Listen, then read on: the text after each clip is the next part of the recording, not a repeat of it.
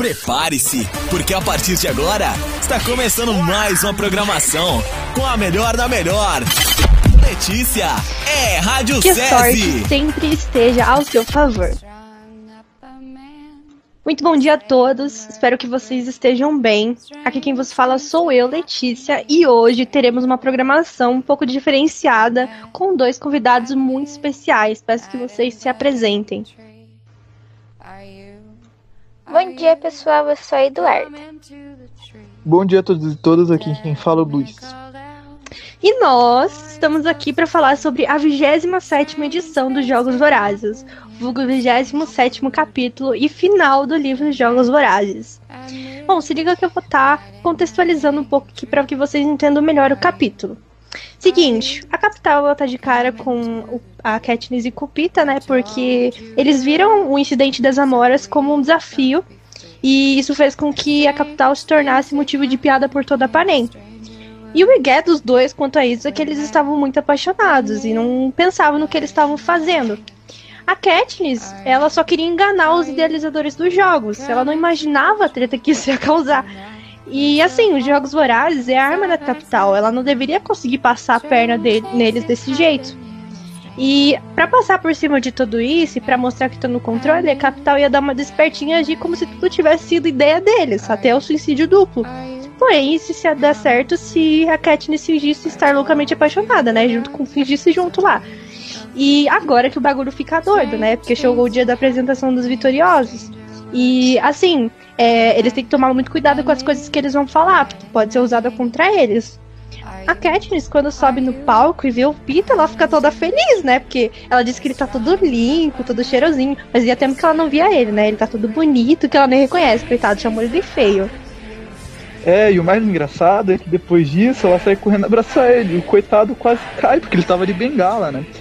Depois desse incidente, ele recupera o equilíbrio e tal, e junto com a Katniss eles vão em direção à cadeira do Vitorioso, que agora era um sofá de veludo vermelho.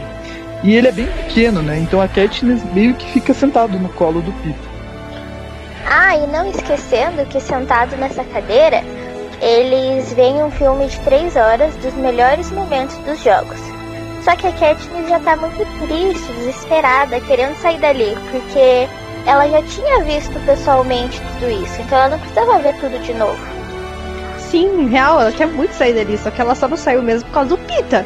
E, assim, em relação ao filme, tipo, é, no- na primeira hora é mostrada a colheita, a viagem na carruagem, not- as notas no treinamento, entrevista. Isso tudo acompanhado de uma, uma trilha sonora muito horrível, que deixa tudo pior.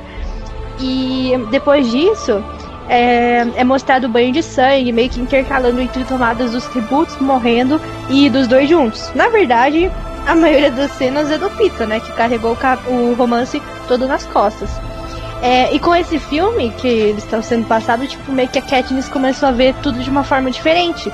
Ela viu como o Peter ele ficou acordado a noite inteira debaixo da- das árvores das teleguiadas, como ela lutou, ele lutou com o Cato para que ela pudesse escapar. E comparada a ele, a Katniss parece uma desalmada, né? Porque ela só ficou derrubando, ela só derrubou o ninho das vespas dos outros, ela explodiu suprimentos e viu a sua companheira Ru morrer. No telão, inclusive, mostrou toda essa parte em que o cara arremessou a lança, a Katniss é, atirando a flecha e a flecha atravessando a garganta do menino do Distrito 1. Apareceu também os últimos suspiros da Ru nos braços dela e a Katniss cantando. Depois de ver isso, ela ficou pior do que ela já tava, né? Começou a se fechar e ficar insensível. Ela como se ela estivesse assistindo outra pessoa no telão, sabe? E uma coisa interessante é que não foi mostrada a parte em que ela cobriu a Ru de flores. Acho que é porque isso tem meio que cheiro de rebelião. E chegando pro final, assim, na parte das amoras, o público pediu silêncio pra que, tipo, eles não perdessem nada. Lindo momento que ela passa a perna neles, né? Bom, depois disso, o presidente Snow sobe no palco e divide a coroa ao meio e dá um pedaço para cada um. Na vez da Cat, ele dá um sorriso psicopata, meio cínico, por culpá-la dela ter tido as ideias das Amoras. Bom, depois da entrevista, o Henrique não deixa mais a Katniss e o Pita se verem, porque pode ser que eles estejam sendo vigiados. Isso, né? Porque eles têm que tomar cuidado com o que eles falarem. Inclusive, no outro dia, eles vão ter as últimas entrevistas, que vai acontecer num espaço reservado, Desculpa. que é uma sala de estar, e o sofá do amor também vai estar lá de novo. Só que dessa vez a gente vai ter flores cercando o sofá, e essas flores seriam flores vermelhas e rosas. A gente também vai ter bastante câmera vigiando eles, só que dessa vez a gente não vai ter público diretamente olhando para eles. É verdade, isso tipo meio que deixou a Katniss aliviada. Nessa entrevista, foram feitas, tipo, no início, sim, as perguntas foram bem tranquilas, só depois que começaram a ficar meio polêmicas. É, e o Cesar Frickman, né, que é o entrevistador, que ele tinha feito a entrevista anterior, inclusive, é, do filme lá, ele ele falou sobre no pro né, falou sobre é, a questão de quando ele tá desde quando ele é apaixonado pela Katniss. E ele disse que foi amor à primeira vista que foi desde quando ele colocou os olhos nela. Enfim, só que aí, cara de pau, perguntou pra Katniss quando foi que, ele, que ela se apaixonou por ele, né? Mas ela obviamente não sabia como responder isso, né? E sorte que ele foi lá e disse sobre a parte que ele mais ficou tocado, que foi quando a Katniss gritou o nome do Pita em cima daquela árvore lá, sabe? É, e a Katniss diz tão bem que ela nem sabe mais quando é realidade e fingimento. Aliás, o Caesar também pergunta sobre a nova perna do Pita, né? A Katniss diz que não falaram nada para ela, né? Então ela fica meio confusa. Aí ela levanta a barra da calça dele e vê o equipamento de metal e plástico que substituiu a carne da perna dele. Da perna dele a Katniss fica com um pouco de vontade de chorar, né? Porque ela se sentiu meio culpada. Afinal, foi ela que tinha feito o Tony Cat para fazer a perna do Pita parar de sangrar e para ele não morrer. É, realmente, né? E assim, se ela não tivesse feito isso, ele teria morrido. Então, assim, antes perder a perna do que a vida. E, ah, inclusive, acabei de lembrar que teve a última pergunta, né? Que o Cesar fez para os dois. Ele queria saber o que, que, se passou na cabeça deles quando eles pegaram os Amoras. E eu acho que essa parte é uma das mais importantes. Porque a resposta de, deles ia decidir se eles realmente tinham desafiado a capital ou se eles estavam muito apaixonados e não pensaram na consequência. Daí ela demorou um pouquinho assim para responder e disse: é, não sei, não consegui suportar a ideia de viver sem ele. Essa parte é muito, muito dramática, mas enfim. Mas depois disso que ela respondeu, é, nossa, todo mundo ficou emocionado. Só que Hammett, por exemplo, que estava por trás das câmeras lá, é, ficou aliviado, né? Se ela tivesse respondido algo, algo podia ser tirado do contexto, ia dar ruim para eles, né? Aí ele perguntou pro, pro Peter se. O Caesar perguntou pro Peter se ele queria acrescentar alguma coisa. E ele disse que essa resposta servia para ele também. Ah, inclusive, depois disso, né, que foi a última pergunta, é, a entrevista ela acaba. E só que eles têm que se despedir muito rápido das pessoas, porque eles já vão voltar para casa. E, e, mesmo voltando para casa, eles depois iam ter que fazer uma turnê de novo, iam ter que voltar de novo é, para poder fazer uma turnê pelos distritos, daí ia ter várias comemorações pela vitória, né? Isso é a maneira que a capital faz para lembrar as pessoas que os Jogos Vorazes nunca se encerram de fato. É, e eles voltam de trenzinho para casa. E junto vai a F e o Hammett. Bom, quando o trem para para abastecer, a Katniss e o Pita saem para pegar um ar. Só que a Katniss parecia estar meio estranha. Então o Pita pergunta para ela se tem algo de errado. Só que ela diz que não.